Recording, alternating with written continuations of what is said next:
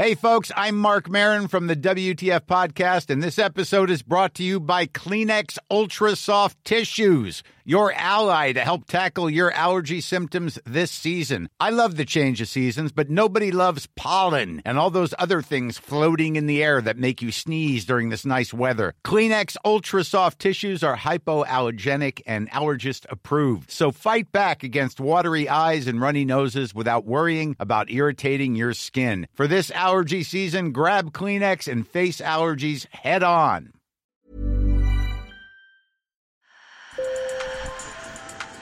Bonjour. Hello. Hola. Marhaba bikoum. Sur le fil, Le podcast d'actu de l'AFP. des nouvelles choisies pour vous sur notre fil info. Oxfam sort aujourd'hui un rapport étonnant sur la pauvreté et les inégalités. En France, depuis le début de la pandémie, les riches sont encore plus riches et les pauvres encore plus pauvres. De mars 2020 à octobre 2021, la fortune des milliardaires français a augmenté de 86%. Comment peut-on expliquer cette situation? J'ai posé la question à Cécile Duflot, directrice générale d'Oxfam France. Sur le fil.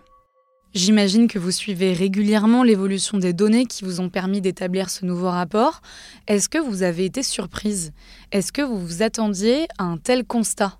Alors, pour être franche, euh, pas à ce point-là. D'ailleurs, euh, aucun des, de ceux qui ont travaillé sur ce rapport pensait que la pente allait être euh, aussi exceptionnelle, enfin que, que l'augmentation de la richesse en période si difficile, on avait intuitivement l'idée que quand même ça avait pas pu être dans un moment où l'économie a été à l'arrêt, un moment d'enrichissement massif des milliardaires, et pourtant ça a été le cas, dans des proportions qui sont des proportions qu'on avait, oui, honnêtement, pas imaginées.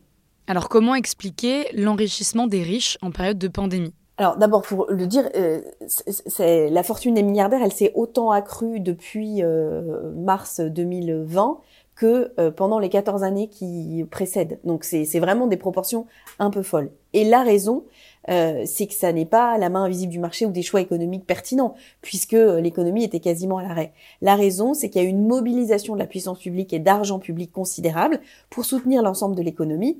Alors ça a marché de façon euh, différente selon les pays, mais ça a pu soutenir euh, une partie euh, à la fois de l'économie et euh, des plus vulnérables, mais ça a surtout énormément enrichi les plus riches.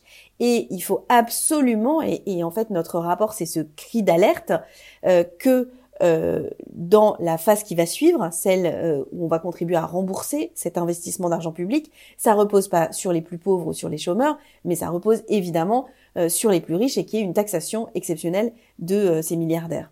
Dans le rapport qu'Oxfam a rendu, vous dénoncez la politique du quoi qu'il en coûte, le fait que ce sont les riches qui sont souvent à la tête d'entreprises qui ont profité des aides d'urgence, et plus largement, vous dénoncez les politiques fiscales qui profitent aux riches. En France, les 1% les plus riches possèdent plus qu'il y a 25 ans, tandis que les 50% les plus précaires ont vu leur part diminuer. Alors c'est peut-être un peu naïf comme question, mais est-ce que vous êtes en contact avec quelques-uns de ces fameux milliardaires qui sont enrichis? Est-ce qu'ils savent que ce rapport vient de sortir? Est-ce que vous connaissez la réaction de l'un ou de l'une d'entre eux?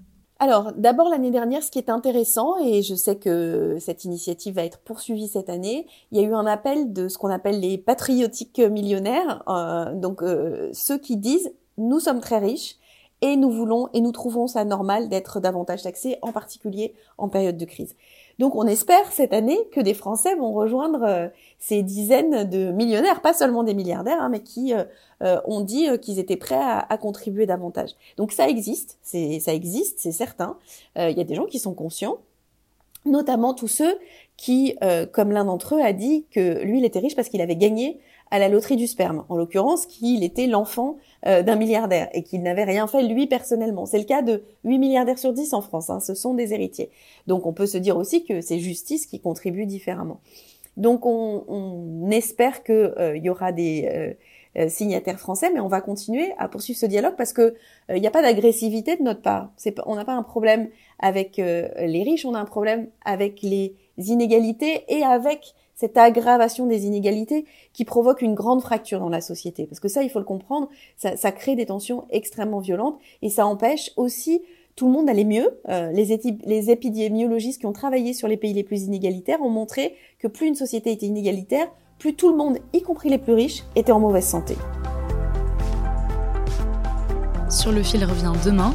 Merci de nous avoir écoutés et bonne journée.